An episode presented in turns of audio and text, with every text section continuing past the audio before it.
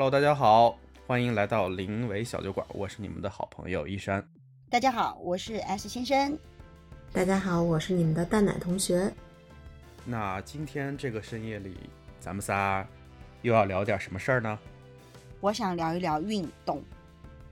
虽然我们三个人是三个不运动的人，三个没有什么运动习惯的人，应该怎么讲哈。但是我还是想要聊聊运动这件事情。为什么呢？好呀。是因为，嗯，我阶段性的感受到了这个运动对于我的重要性，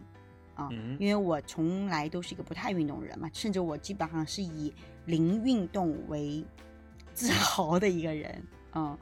然后呢，但是我近两年吧，我感受到了这个，嗯，如果不运动的话，这个身体状态的呃下滑很严重，嗯。然后一开始的意识到是因为我和我最好的一个闺蜜吧，就是我们呃不叫闺蜜了啦，应该是发小，就我们一块长大。然后呢，她就属于那种七八年了都，嗯，七八年可能有点夸张啊，至少可能五六年吧，她都属于那种嗯，坚持每个星期有三次运动的人。然后呢，我是零运动嘛，然后我就发现说，我们俩有些时候在一起玩的时候，他的精力比我好太多了。就他的状态都是都比较正向，比较好。就我就属于那种，尤其工作一多，我就会很累的时候，就我会明显精神比他萎靡。嗯 嗯，然后呢，所以我去年开始规律运动，然后规律运动了一段时间之后呢，我会觉得我的整体，包括我的精神面貌，嗯，包括我的身体情况，我都觉得还不错。有一阵儿哈，自己感觉自己还挺好的这样子。然后，但是我。呃，最近不是换了新的工作嘛，然后由于我那个公司，嗯，离我家里有一定的距离，然后我每天，嗯，开车什么的，然后我最近就格外的辛苦，我觉得特别累，嗯，但说实话，嗯，真正在公司到工作到我离开哈，整体的时间也就是一个正常的这个工作状态吧，七八点钟也就可以结束一天的工作了，但是我确确实实觉得我比往常要累很多倍。嗯，所以我跟他那天聊天，他就建议我要重新把运动这件事情捡回来，就是还是要把运动放进呃我的日常生活的这个安排里。然后呢，我呢，嗯，也确实痛定思痛吧，嗯，我就又走进了健身房啊，也就是今天早上上午的时间，嗯，我又去了健身房，因为我健身房我是有约了，之前呃买了私教课的，我是有老师的。然后我就跟他探讨了一下关于我的这个之后的这个运动安排的问题，嗯，他也非常清楚我的状态嘛，因为我之前跟他上了二十节课，然后他也知道我的情况，然后呢，他今天看见我也觉得我呀一下子好像，他说以之前还觉得小有成绩了，至少看上我，呃，手臂上也有一点小肌肉啊什么的，现在好像一切都打回了原样的样子。然后他也就跟我呃聊了一下状态之后呢，他给了一个特别好的建议，我觉得也是我想今天跟你们一起聊一聊的点，就是我们可能之前会把运动这个事情，或者说锻炼这个事情，我们把它看得很，就是很严重，嗯，就是比较 seriously，因为我们觉得它。会让我们吃苦嘛？因为我们本身就不太爱运动的人，对吧？就会觉得哇，运动这个事情满身大汗，对吧？因为我非常不喜欢出汗，然后又会很痛苦，练完了以后会全身疼好几天等等，对吧？我们就不太爱去，就特别觉得这事儿很抗拒，嗯，所以他就今天跟我聊哈，他的建议是这样子的，就是运动本身对于大部分的人来讲，其实不太需要。那么大的去在意一些所谓的，嗯，一些成果吧，就是所谓的，比如说有些人会专门去练什么腰背肌肉啊，什么腿的肌肉啊，还有很多姑娘特别喜欢练臀，就是臀部线条要漂亮，诸如此类的。就我是觉得，其实他今天跟我讲，其实真的没有必要啊，因为我们大部分的人，尤其现在都市里的人工作的状态下。其实我们能够保持一定频次的运动，其实就已经是非常厉害的事情了。无所谓你去做什么运动，嗯，但是因为我们现在随着年龄的增长，其实你更多的是需要有一些肌肉的运动，就是你要有一些力量训练嘛。然后呢，为什么要有肌肉训练？主要核心点是，你要为了保护你的关节，你要为了给到你身体有更好的支撑，其实你的肌肉都需要有力，你才可以帮到你的啊。这个当然可能我会更甚，是因为我本身，呃，用中医的话来讲，是我是一个脾虚的人，所以我是几乎是没有肌肉的，就是我的肉都是比较松的，就这种状态，就是脾虚的人，特别是这种情况的，我从小到大都是这个样子的。所以呢，对于我来讲，我更需要有肌肉的支撑，否则的话，就是我会特别容易可能摔一下就什么摔断手什么的这种，尤其是以后老了哈。所以呢，他就建议是说，保持频次比一切都重要，并且他今天跟我讲了一个很有意思的点，他说他相信，嗯，我在健身房里面，呃，做很多的锻炼的那一个小时的困难，都不抵。我在家里面各种纠结，我要不要去健身房？我真的能去吗？我是不是可以 这个按时履约的困难啊？他就说：“他说我知道你来到这里会更难吧。”所以我是觉得他其实还蛮懂我的。然后呢，嗯，就我今天跟他商量了一下，就因为我日常的这个时间也确实不太允许，他对我的建议就是说，星期一到星期五就这种呃工作日吧。就是每天可能让我抽个时间，哪怕十五分钟，啊，到呃二十分钟，对吧？最好是能有半个小时，做一些简单的徒手的运动啊。他说，哪怕你不需要跑步，不需要什么的，你就比如说自己啊徒手下蹲，比如说你举举哑铃什么的，嗯，或者哪怕拉拉弹力带，啊，就是做一做拉伸。因为你知道我们，呃，长期面对电脑你坐着嘛，其实你的肩背的，就是尤其是肩膀。肩颈的这块肌肉是非常的紧的，所以我们经常会觉得脖子会前伸嘛，对吧？我们会觉得压力很大。然后还有你前胸，就是你的这个锁骨以下这块肌肉，你也会觉得很紧、很紧张、很痛。但你通过拉弹力带，其实是可以放松的。一旦你放松了这些地方之后，你的人也会觉得轻盈很多，会舒服很多，这样子。所以他就说让我呃每天如果可以的话，做一做这样子的一些练习啊。然后保持住这个频次，然后周末再去呃练一下。他说应该就可以，但是这个是需要嗯很长一段时间的坚持的。运动它是需要一个长期坚持才会见得看得到效果的。嗯，但是呢，像我们这种平时或者是像我这种断了一段时间再走进健身房的人呢，刚刚开始把运动 involve 进生活里的这一下这一段时间是很艰难的，很痛苦。我今天早上练完之后，我回来，我就瘫在家里了，就真的是瘫了，太累了。我觉得怎么会这么累？而且我觉得我在练的过程中也会犯困。嗯嗯嗯。然后他就跟我说，因为我心率就是能力不够，稍微动一动我就很虚，我就出虚汗。我说我出汗了，我好累啊。他说你没有，他说不应该是这样子的。他说你现在这些汗不是因为你累出来的，而是你虚。就你很虚，你动一动你都会出汗，哦，所以我是觉得，嗯，越发发现这种状态，其实越应该是要让自己有一个养成一个这个呃保持吧，应该是说有这种运动习惯的这么一个情况啊，所以我才想跟你们俩也分享，因为你们都觉得我不胖嘛，你们俩老老说其实觉得我不胖啊，我不需要减肥啊什么的，对吗？但你知道吗？我上那个体脂秤，不是那个什么测试吧？它不是有个那个机器吗？我是隐形肥胖，哦，就是我的体脂率其实很高，嗯嗯，对，反正就是我的脂肪占我身体的这个 percentage 很高，嗯嗯嗯，嗯，所以我是需要那种有有锻炼的，对，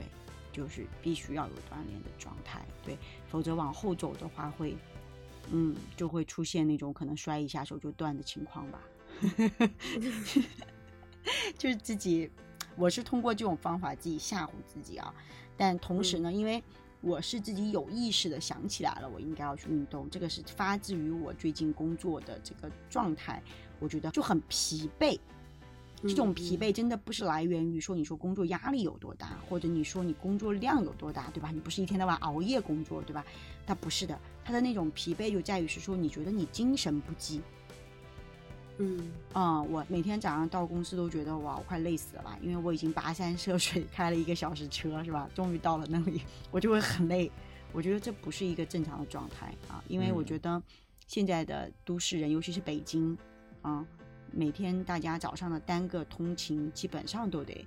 半个小时以上吧，对吧？一个小时以里吧，这是一个比较普遍的一个通勤状态，对，并且我也不用去挤公共交通，对吧？那嗯按道理我已经比很多人要舒适了，可是我还是承受不了，我觉得我特别辛苦，我觉得我好像干了一件大事儿一样，我觉得这个是问题啊、所以我觉得不应该是这样子，我需要锻炼一下，并且我曾经小的时候，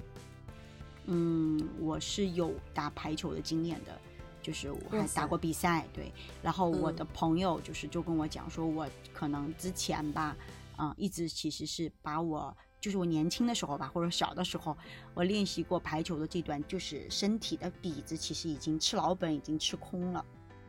嗯，就是他他已经撑着我很长一段时间了，但是我现在再不训练，其实也是不行的啊。后来我也曾经，比如说我也游泳，对吧？我也跳街舞什么的，然后其实还挺开心的。然后我也练瑜伽啊，但是嗯由于这个瑜伽过多的是 inner peace，就对我个人来讲，然后包括它拉筋什么的，我可能柔韧度也不错，所以它可能不适于适合于就是我这种心率很差的人。啊，或者是力量很差的人的训练，所以我可能是需要一段时间这种比较枯燥的这种频密的重复啊，让自己的这个肌肉逐渐长起来之后，可能再有别的选择吧。然后再加上身体的情况，我也不能游泳，对，就是中医也建议我不能游泳，所以我就只能就很可怜的，就是先进健身房吧。虽然它是最枯燥的一种方式啊，就不知道你们两个人有没有什么针对运动这件事情的嗯分享啊？反正我是觉得我的健身教练今天那几个点是，我觉得适合于大部分的人的。嗯，是的，是的，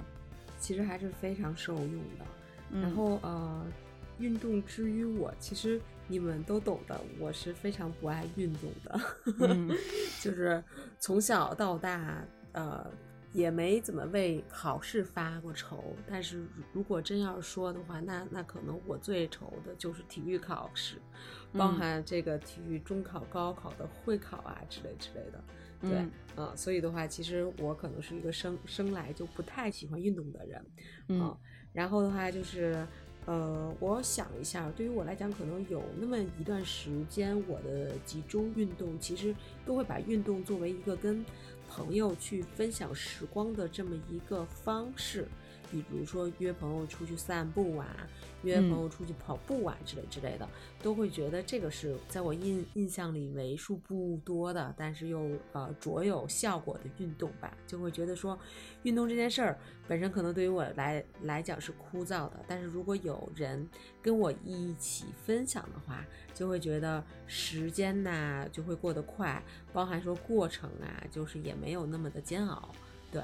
然后的话，就是因为后来我的朋友就是有陆陆续搬走啊，就是或者说我们的这个住所就是不一样了之后，就会呃在这个没有伴儿了操作上，对对对对对，就就没有伴儿了啊、所以的话，就是我最近确实近几年也没有什么太多的运动，但是呢，刚才阿先先生的分享还确实是挺触动我的，就是我要先去做，然后我就想了想，那对于我来讲，就是既然说这件事儿是一个跟朋友去去分享时光的方式，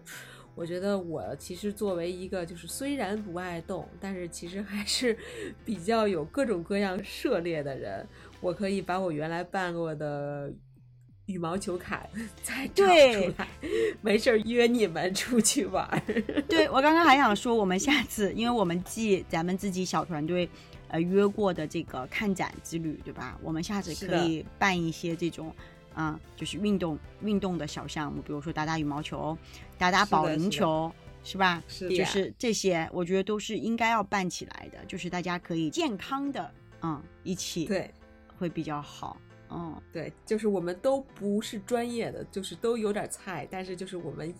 就是当我们都很快乐的时候，就可以忽略别人对我们的眼光了。是哎，哎，对对对，我还有一个事情，这样子，我觉得，因为我们要不断的发掘喜好嘛，就到底喜欢嗯什么。就因为我跟你嗯刚刚讲，我说我去健身房，我挺痛苦的，但是基于就是，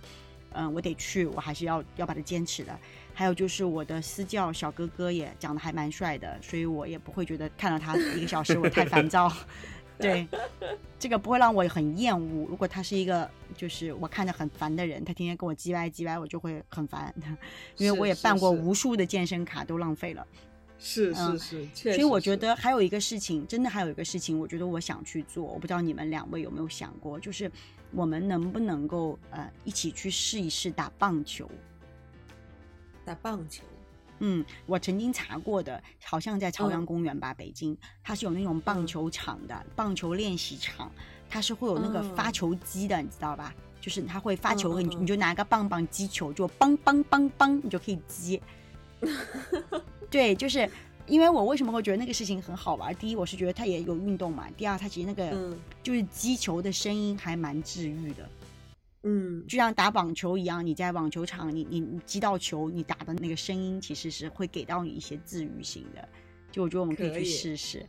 可以可以。它也也不需要你有什么嗯特别厉害的运动天赋什么的，但我是觉得找到乐趣，找到兴趣就可以去试试。可以的，好不好？这个蛋奶同学可以组织一下吗？好的好的好呀，就是你可以把什么羽毛球啊什么这些都可以排起来啊。好的，我觉得我们可以真的可以练起来的，嗯，好的好的，好不好？嗯，好的，哇，又办了件大事，推动我们整个团队又运动了，真的是。来，那我们的男男士呢？你来发表发表呗。对，男士，快点，你应该是我们这里面 算运动这个最具有天赋的人了吧？我觉得也是吧。运动小将，虽然很懒，哎。这个怎么开这个题呢？我觉得回归到我现在的一个状态吧。其实我现在，嗯呃，声音那一头的听众们，你们可能不知道啊，但是我是个胖子。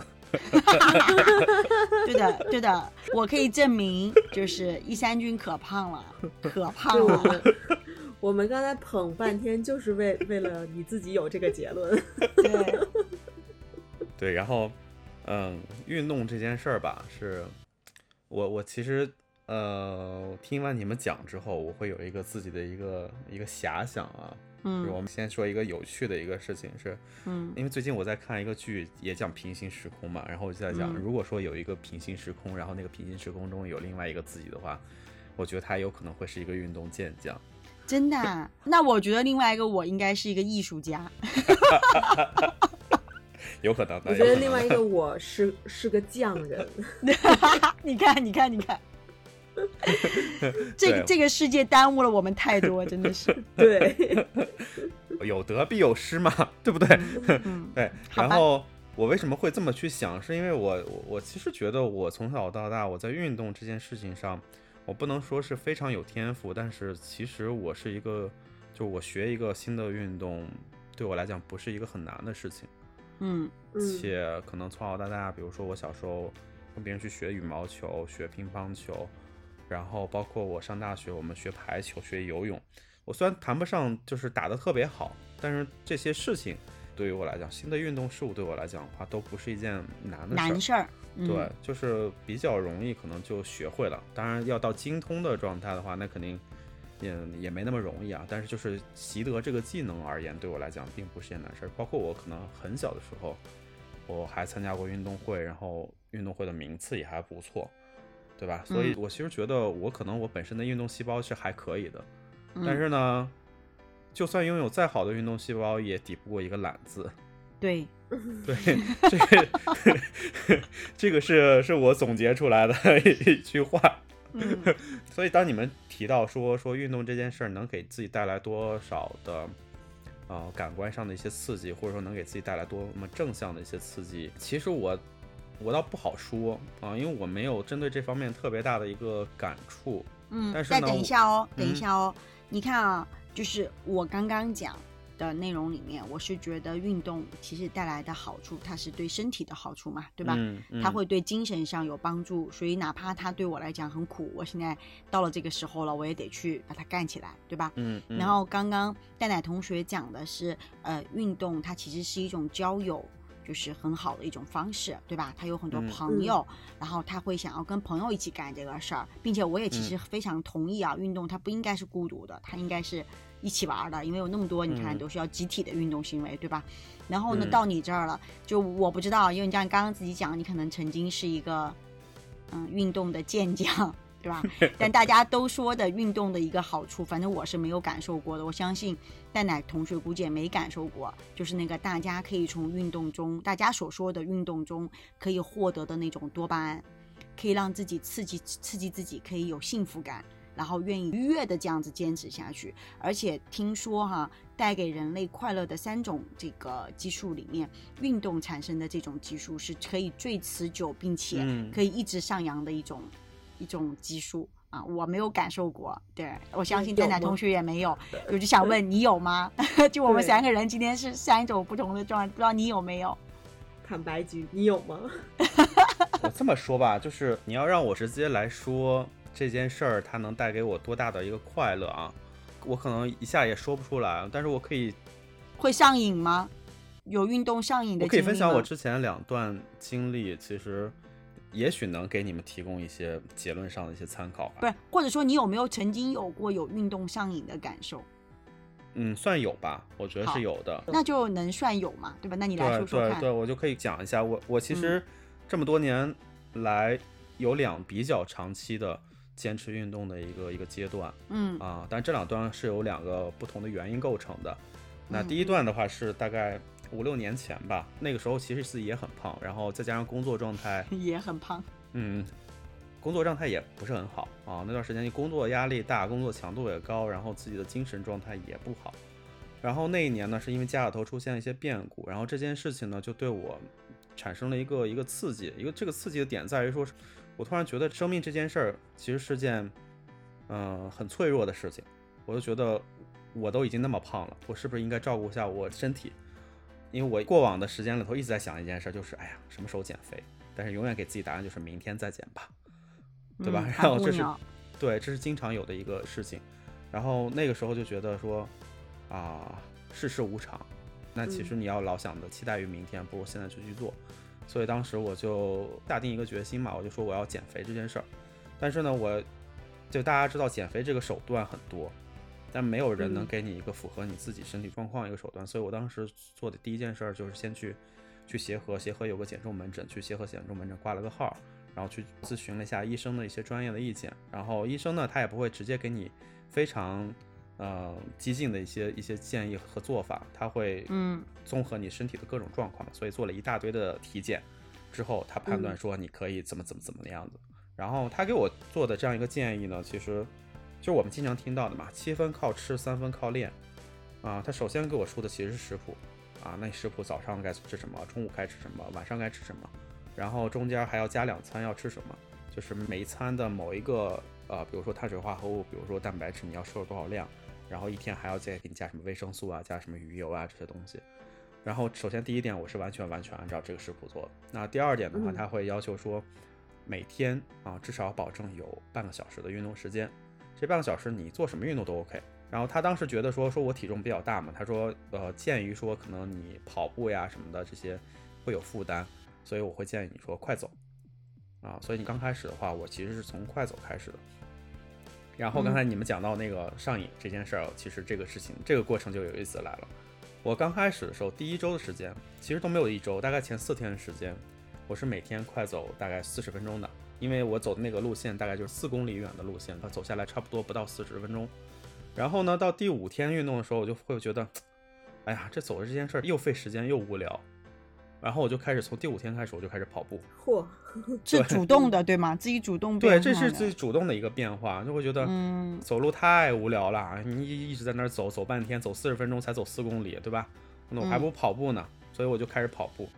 然后跑步的话就更有意思啊，跑步刚开始的话还是这条路线，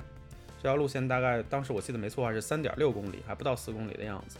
跑了大概两三天之后，觉得这个距离好像有点短，因为大概跑的不到二十分钟就跑完了，然后觉得时时间有点短，那我就开始加路线。自己加，嗯对，大概从跑步第三天、第四天的样子，我又给自己加到五公里的一个路线，就相当于又多绕了一小圈儿，走了一个别的路线。然后这又是一个变化，对吧？那到第二周时候，产生了又一个比较有意思的变化，是觉得跑步这件事儿有点单调。我会觉得说，它是不是只能锻炼我部分肌肉，比如只能锻炼腿，嗯，对吧？嗯虽然从体重的数据上来讲，它是一直在掉，但是我会想着说，这是不是锻炼的不够均匀？所以后来我又在做一件事儿，我就给自己加了一些，就是室内在家里头在瑜伽垫上可以做的一些居家的运动。啊，我当时跟的 Keep 这个软件上，它的有一些小的教程，比如说有一些 Heat 教程，或者有一些啊徒手的训练的一些教程，去跟他做。那这个事儿其实也不是一蹴而就的。刚开始我可能就觉得，哎呀，十分钟就挺累的，因为那个上面其实密度还蛮高的啊。比如你做一套 HIT 下来，这个真的十分钟真的是不带歇的，就觉得还挺累的。然后做了三天四天之后，又觉得说，哎，这好像量又不够，力度又不够。我说我能不能再加一个？然后我就把这个 level 就往上提，甚至我还当时还买了 Keep 的会员，因为它有些高阶的课程就只能会员才能解锁嘛。所以嗯就会慢慢慢慢做这件事儿，然后之后其实形成一个常态化的一个动作，就是我一周，啊、因为当时医生建议的是一周要要保证五天的这样一个训练嘛，或者运动嘛，所以我就一周是五天，每周二和周六是不运动的。那这五天我是干什么？这五天我会有半个小时时间是在瑜伽垫上度过的，就会做一些徒手的训练，然后剩下半个小时时间会去跑步。哦，所以这个就形嗯成了一个很正向的循环。然后我大概三个月不到的时间，我减了三十多斤。哇，嗯，对，然后哎，这那就是跟嗯我老师，就是跟我的教练今天讲的差不多啊。其实你嗯每天要坚持，然后你要把频次就就是自己转起来，对吧？对对对。嗯然后嗯其实到了后面的阶段的时候，你会发现，它其实也无关于坚持了。你会觉得每天如果不做这件事儿，好像生活中少了一块什么东西似的。嗯嗯，对，嗯然后其实好多东西也是正向刺激你嘛。你刚才讲的可能多巴胺的分泌，我觉得应该是有的。呃，然后还有一个点就是，比如说体重秤上的这个数字的变化，其实它也是在正向刺激。正向反馈，对，对他会给到你正向反馈。，所以这个都是都是一些，呃，会给你带来一些变化的一些点，包括那段时间，因为我是每天晚上，我们因为我那会儿加班比较多嘛，每天晚上大概九点钟我才开始去练，然后练到十点钟回家洗个澡，然后就直接躺床上睡觉，然后因为一日三餐又要要求规律。啊，所以我每天是早上七点钟吃早餐，然后中午十二点钟吃午餐，晚上六点钟我一定会吃晚餐，所以我就养成了一个早睡早起和规律饮食的一个习惯。所以我觉得这所有的一切加在一起，促成了最终的那样一个数字上的一些变化结果。哎，那你运动会让你睡眠变好吗？会啊，因为你是晚上去运动的嘛。这个好像可能因人而异吧，不同人体质会不一样。有的人说他晚上嗯跑步以后他会睡不着觉，对对我就是属于那种，如果我晚上，嗯，就是睡觉前做了一些比较大的运动上，比如说跑步，我我不嗯跑步了，我不行，嗯，我从小到大跑步就很差。但比如说我，嗯，做瑜伽啊，我晚上可能练了一下，我就很难睡，所以我一般是嗯要在上午或者是中午，就是下午的时候运动。对，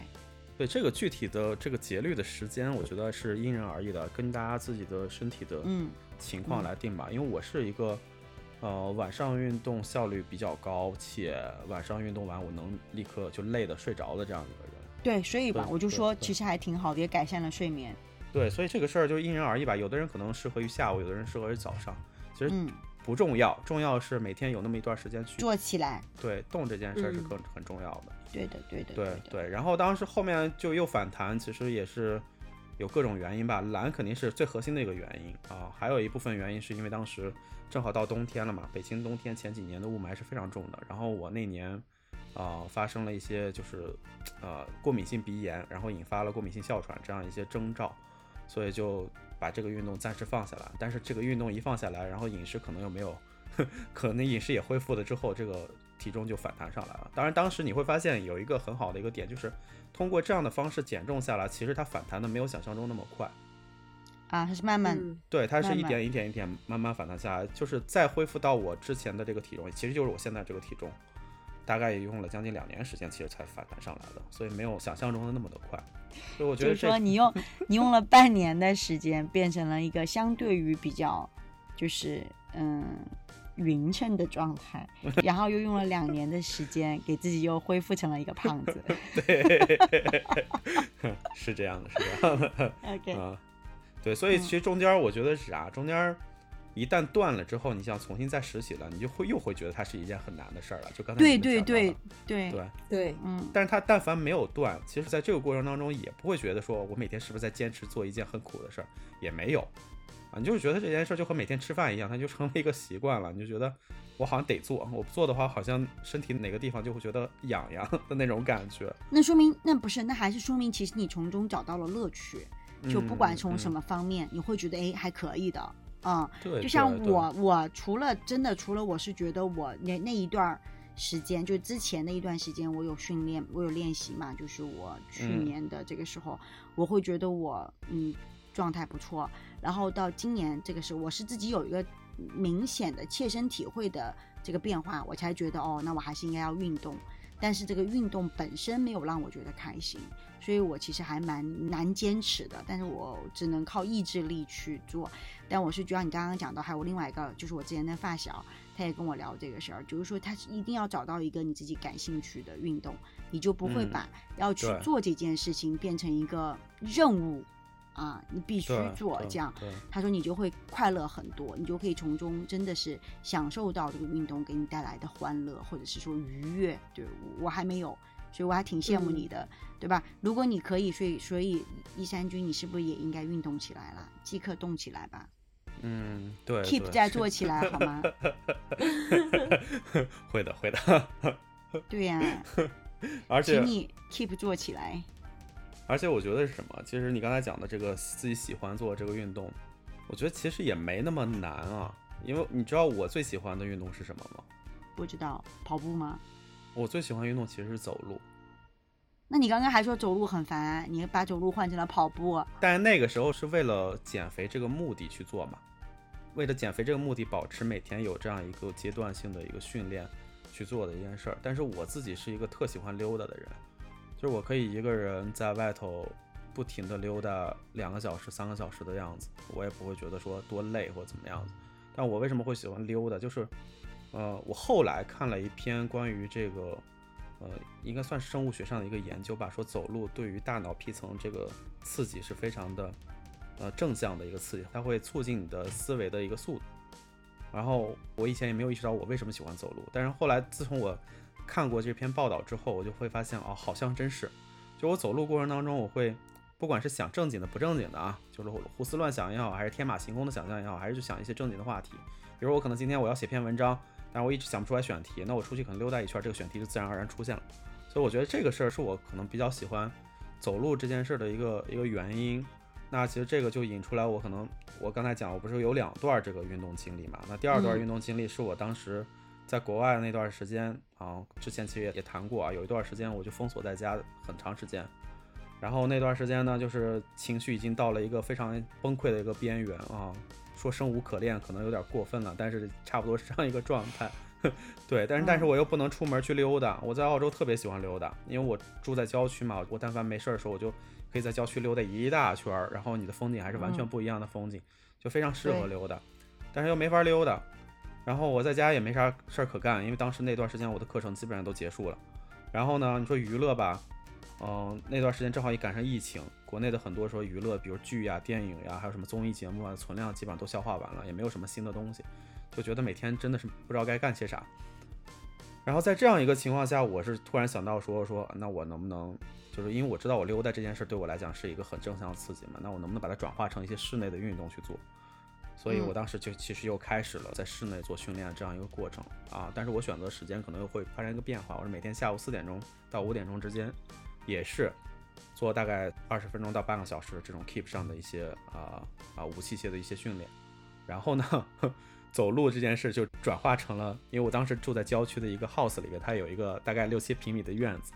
我就开始绕着院子走，对，然后怎么怎么那么像仓鼠呢？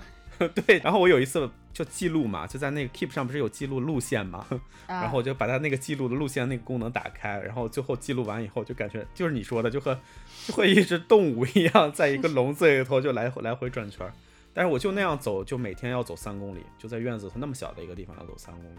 嗯那样下来，后来一直坚持到我回国的一段时间，其实我都是在做的啊。但是最终其实让我放弃的也还是亘古不变的那些原因啊。最后可能还是因为懒，甚至是因为一些客观环境的变化。因为我觉得当时可能懒的刺激点来源于真的是一个环境上的变化，因为我正好是赶着冬天回国的，然后北方的冬天大家也知道，北方冬天其实就环境就非常糟糕嘛，然后我又是一个呼吸道很敏感的人，稍微一运动，我带着这种这种去去跑步啊什么的，就会很刺激，就明显就会感到身体上的一些不适，所以这件事儿就又给放下来了。啊，然后最近这段时间呢，我又受了一个比较大的一个刺激，所以我最近确实是在想着把这个运动这件事儿拾起来啊。虽然到现在为止还没有行动，那这个刺激点来自于哪儿呢？哼，来自于我一个非常非常要好的一个哥们儿，突然有一天给我发信息啊，他说我这几个月已经瘦了二十斤了。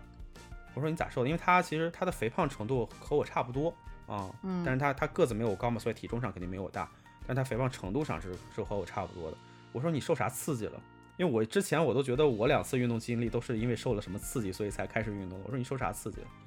他也没受啥刺激，他就是突然有一天低头看了看自己的肚子，然后觉得肚子上这个肉在流动，这个事情让他觉得有点恶心。这么真实吗？画面感。对，但实际上他还没胖到那程度啊，但是他就会有这样一个，就可能突然有一天。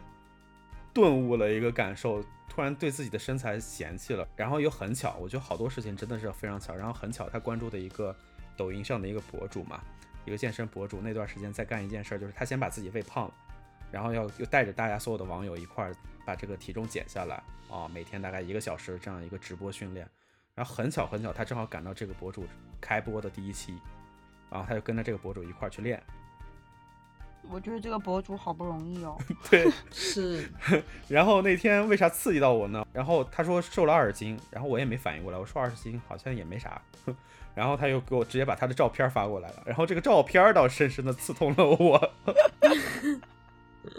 就人家现在变成一个紧致的小帅哥了，是吗？对对对对，是这个样子。那你得赶紧啊，有你要有动力啊。然后我也低头看了看自己的肚子，发现其实也在流动，是吗？哇，太吓人了！我不想，我不想去想象这个画面，太可怕了。对，所以我我是觉得说，其实，嗯，一方面。来讲吧，运动这件事儿，归根到底其实对身体是有很大的一个好处的。因为我记得我刚才跟你分享第一段运动的那个经历的时候，因为我是一个月要去协和复查一次，然后他会根据你身体状况会开一些检查，然后中间正好又赶上我们公司的一次体检，我就明显的看到我身体的一些指标一直在往下降，比如说脂肪肝，脂肪肝我在第一次的时候是中度脂肪肝，然后在我体检公司安排那个体检应该是十一月份的时候。我已经脂肪肝已经是轻轻微的脂肪肝了，那就说明是好事啊，就体脂的这些部分降下来了。对，然后中间其实还有一些指标，比如说，因为我血脂一直都不高嘛，但是你就能看到体脂率也是发生一次一次在发生变化。我最高的时候体脂率，我记得没错的话，体脂率应该上三十了。然后哦，对，然后最后一次体检那次体脂率已经到二十一。但你知道吗？我比你的体脂率，你刚刚说上三十还要高啊？不应该啊吗？我是的，就是女生不，你要知道女生跟男生不一样，就女生本身体脂率就比男生要普遍高，但是我超过三十三十了，三十多呢我，所以我的结论是隐形肥胖。就你看，你们根本不会觉得我是个胖子，其实我从本质上来讲是个隐形肥胖的人，因为我是个骨架小的人。所以你即便没有流动的肚皮，你身上也是软软的，是吗？对，因为因为我。不应该这么讲，因为我本身就属于是那种，嗯，就是我刚刚不是说我是那个脾虚的体质嘛，就我从小到大其实都没有什么肌肉这件事情的，包括我打排球，我哪怕能打比赛哈，就是我那个时候我都没有什么肌肉可言的啊，所以我经常会在闹笑话的，就是人家健身教练或者是老师指导你说来核心收紧，或者来核心发力这种。然后我就会说，请问核心是哪里？因为没有，不知道 怎么发力。说，请启动你的什么什么什么肌肉，哪里有？请问没有。所以其实体质上不一样，对。但是我确确实实就是，嗯，体脂会比较高一些，对，需要控制。嗯，但是我没有那个你刚刚说什么。什么什么脂肪肝啊，那些什么血脂高啊，那些那些我也都没有的。对，反正这个事儿就是，很多身体上指标，你是可以通过一次次检查，你能看到有有一些明显的一些变化的。对对，对运动是可以的，嗯，真心是可以的。对，然后这个事儿对我的你刚才讲的情绪上或者说精神上的一些变化，其实我可能当时当刻我并没有说特别留意这件事儿，但是你要现在去反思那个时候的这个经历过程当中有没有变化，那肯定是有变化的，要不然的话也不可能说你坚持那么长一段时间都在做这样一件事儿，对吧？嗯？然后这嗯。件事情肯定对自己的一些呃心态上和情绪上也会有一些正向刺激，当然它不一定是激素上水平上造成的，它也有可能是一些刚才不是讲到了嘛，你每天看到你的这个体重数据在往下降，对吧？包括你的周围的朋友说说，哎，每天见你说，哎，你是是不是瘦了，或者你最近你是不是皮肤变紧实了，或之类之类这样的一些评价的时候，嗯，包括说，就是大家也知道，就是男生可能洗完澡都会照照镜子，对吧？对吧？我每次锻炼完、洗澡完之后，我我也会看镜子。那镜子上你会看到你身身体上的一些肉的质地上的一些变化，对吧？刚开始是是这种非常嗯肥腻的状态，后来慢慢肌肉变紧实，这个你是能有一些个肉眼上的一些刺激的，而这些刺激可能最终都会形成一个正向正向反馈对正向的嗯反馈，而这个正向反馈不一定是在身体上了，它很有可能就是在情绪上。啊，嗯对吧？刚才你讲的嗯说说会不会对工作的效率上也有提升？那我相信一定也会有的，对吧？那我嗯举举个最简单的例子，就回归到我刚才说我爱走路这件事儿，那为什么我走路这件事情能让我想清楚很多工作上的问题呢？对不对？那除去这个之外，那肯定其他的运动锻炼对自己刺激的点肯定都会不一样。所以这个事儿，嗯，我觉得啊，就我们今天嗯聊完这个话题之后，我觉得明天我就可以把我瑜伽垫拿出来了。对呀、就可以练起来吧。对哦对对，很多时候就是，嗯，其实还是回归到我们前两期可能聊过一个点吧，就是光想着这个困难吧，他就这个困难就永远都在那儿，对，做做起来，做起来。哦对吧？你光想着他，他永远都是个困难，就和你今天健身教练说的说一样，你可能出门这件事儿的困难度要比你来练这个困难度要大很多，对，对所以我今天跟他，我们俩说好了，然后我说以后每个星期六上午十点到十一点，我说我一定坚持来。然后他就跟我说：“你不要说的这么信誓旦旦，他瞧不起我。非常真实。他竟然瞧不他，对他竟然瞧不起我。不过我我为了要证明，嗯，我还是我一定坚持，嗯，就是我可能星期一到星期五的打卡可能不能做得到，但是我星期六答应去，我一定要做到去。至少我要把我剩下的三十几节私私教课上完，要不有点浪费。没有，我觉得是什么？我觉得运动这件事儿就是别弄得那么苦，就和我刚开始对，但我真的挺苦的。我跟你说，健健身去健身房真的很苦。就是你可能把自己刚开始就拉到一个比较难的一个难度，没有，还难嘞！我就是，哎，我们我跟你讲，我们健身教练练我这件事儿，我觉得他应该是放松吧，他什么都不要干，我就开始在那鬼叫。其实我认 我认为的难是什么啊？是我觉得去健身房锻炼这件事儿，其实是一个应该往后的阶段去做的事儿。哦，没有，不是的，你错了，你真的理解错了。我觉得你要自己能够练起来这件事情才是很难的，因为它需要极强的自律力，极强。我跟你讲，你去健身房，你要你只是战胜了自己，能够走进去。嗯，只要你进去了，你就没有你自己在那儿练这件事情了。那你走进去这件事儿不是很难吗？不，那不是不是，你走进去这件事情的难，和你在自己家里面你要决定锻炼其实是一个难度。嗯，但是呢，你要自己练，自己停下来决定我要练了啊，我要练了，然后你在那开始一个人在那里很 boring 的练，和自己不断的跟自己抗争。我今天这十十分钟我一定要坚持啊，然后可能再坚持十五分钟这样子，其实真的很难。但是如果你在健身房，你有个教练，他在旁边看着你，然后跟你说没事儿，加油，那要累了再休息一会儿。然后呢，你他就会再说，那好，我们再来做一组。就是你是跟着他的这种这种节奏的，就是他，并且他会跟你聊聊天儿什么的，就是你你你会比你自己真的简单太多了，并且还有健身房的环境，它就是一个锻炼的地方，和你在家里面，家里面你床是吧，你玩的东西，你这些东西都可多啦。尤其是我，嗯我又把我们家弄得很，就是按照我自己的设 setting 放的，就所以我在这里我有太多可以分散我注意力，让我不要去健身的这种吸引力。其实我所有的健身装备都有啊，我没有任何的动力在我们家铺开瑜伽垫做几组拉伸，我也没有任何的动力站在 窗前拉一拉什么什么弹力带，我完全没有，我不想，因为有太多别的东西可以让我干了。我觉得这个可能也是一个因人而异的事儿啊。你知道我为什么会觉得健身房对于我来讲难度会比在家运动难度高吗？我不知道，我是一个不太习惯于别人看着我运动的人。哦，对我是有点拒绝别人的目光的一个人。虽然可能在健身房其实也没人看你啊，除了你的健身教练，其他人也没人看你。但是我心里都会有这样一个障碍啊，这是我的难的点。我会觉得说，哦，对我会觉得说到健身房锻炼，因为我之前也办过健身房的卡，我其实去的次数很少。我那段时间为什么办这张卡，也就是我那段时间居家在在训练的那段时间办的卡。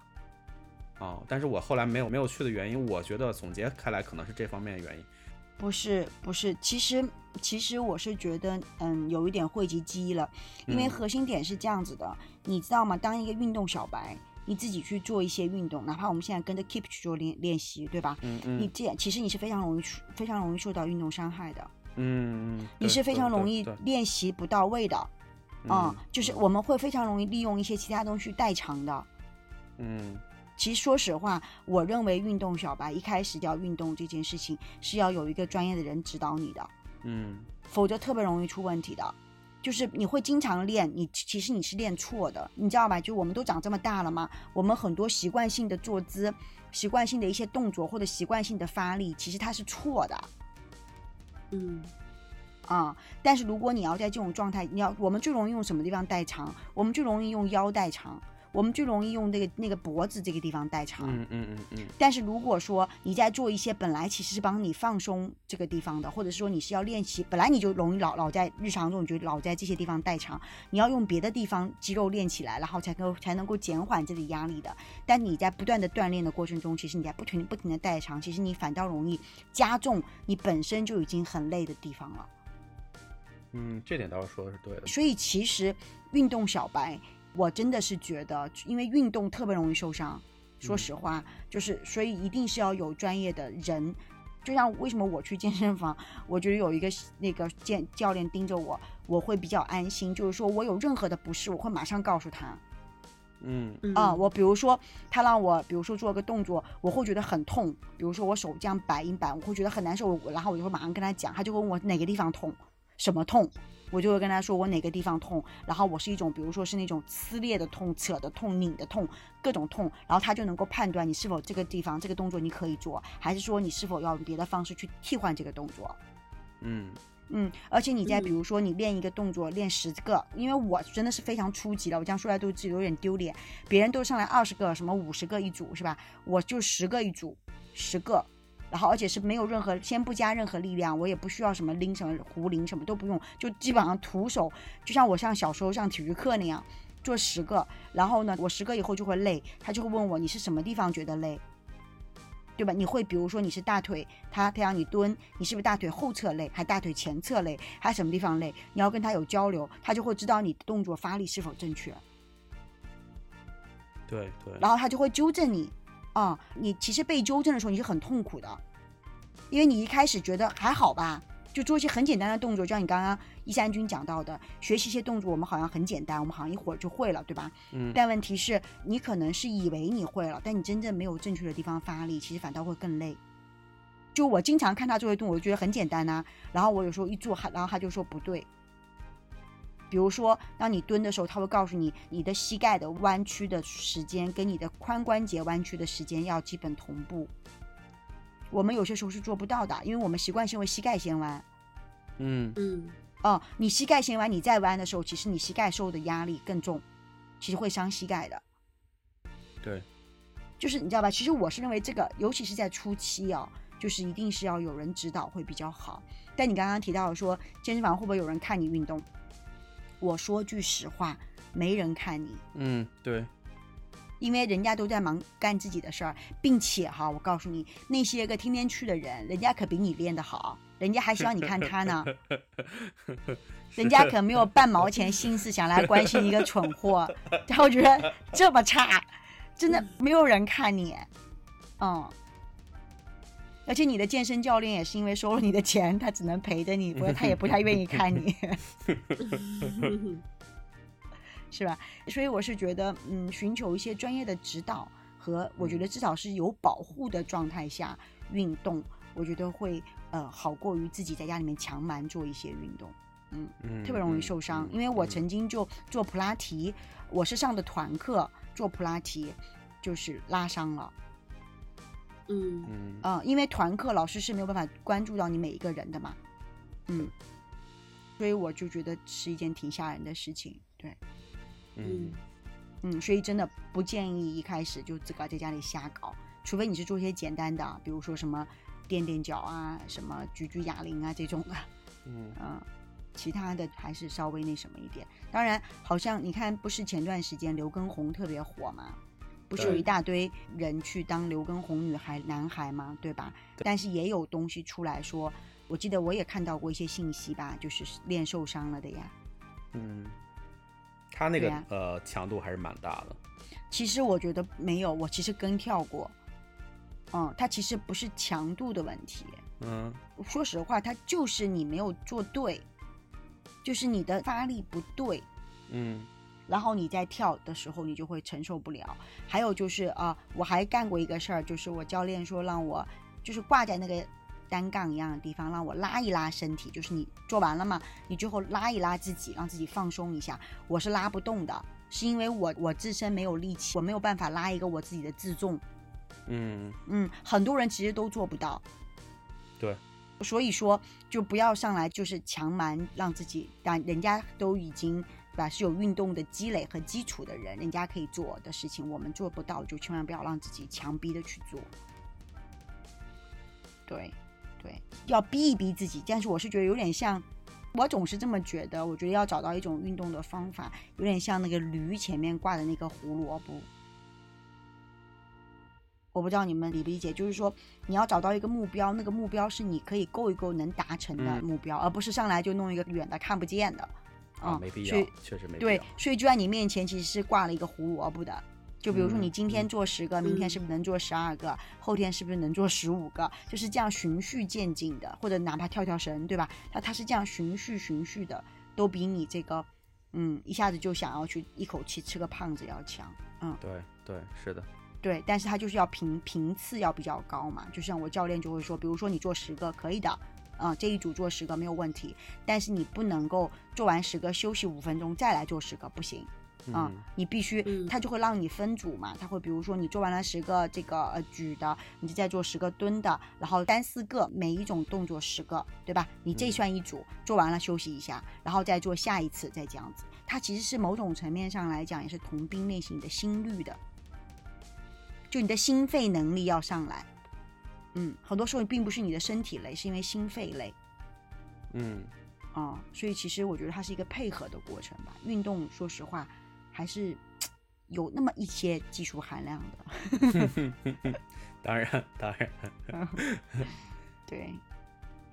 好吧，好啦，各位小伙伴也听了我们这三个不咋运动的人聊了一晚上的这个 运动的话题。但真的挺扯的，就是三个不会运动的人，然后在这聊运动。但不管怎么样吧，就是我们也是想带来这种正向的这种生活的呃方式给到大家。对因为我们自己也要也需要有这样，不管是为了减肥也好，为了身体好也好，呃，为了嗯嗯持续性获得快乐也好，我觉得嗯运动终归来讲，它其实是一个好的事情。对，就是我们可以逐渐逐渐的把它加到生活中去吧。嗯对，而且我觉得好多时候大家会想说，我做这样一件事儿理由是什么？那我觉得不妨说，我们换个角度上讲，如果说你生活当中遇到了一些，嗯，可能你觉得是困难的东西，包括我们可能前两天聊的瓶颈上的东西，包括你可能情绪上有一些波动，那不妨都可以去转化成运动去尝试一下。是，它是一种很好的释放的方式。对对对，也许你做了简单的几个动作之后，出了点汗之后，感觉到身体疲累之后，反而会是一个更解脱、更轻松的这种姿态。对，这个可能是运动能带给大家更多的一个正向的一些帮助。对啊，嗯反正不管怎么样，做起来，动起来。嗯，我明天就拿出来瑜伽垫儿啊。好的，嗯，好好，那我们今天要跟大家聊的话题就到这儿结束了。那如果大家有任何想要跟我们去分享的你运动当中的一些经验，也可以去在我们的评论区里头给我们留言和互动。啊、好啊，也欢迎大家啊关注我们所有平台的这个临危小酒馆的节目啊，可以评论、收藏、点赞、转发啊。嗯，对，那我们今天的临危小酒馆就到此结束喽，那我们下期再见了，拜拜。拜拜。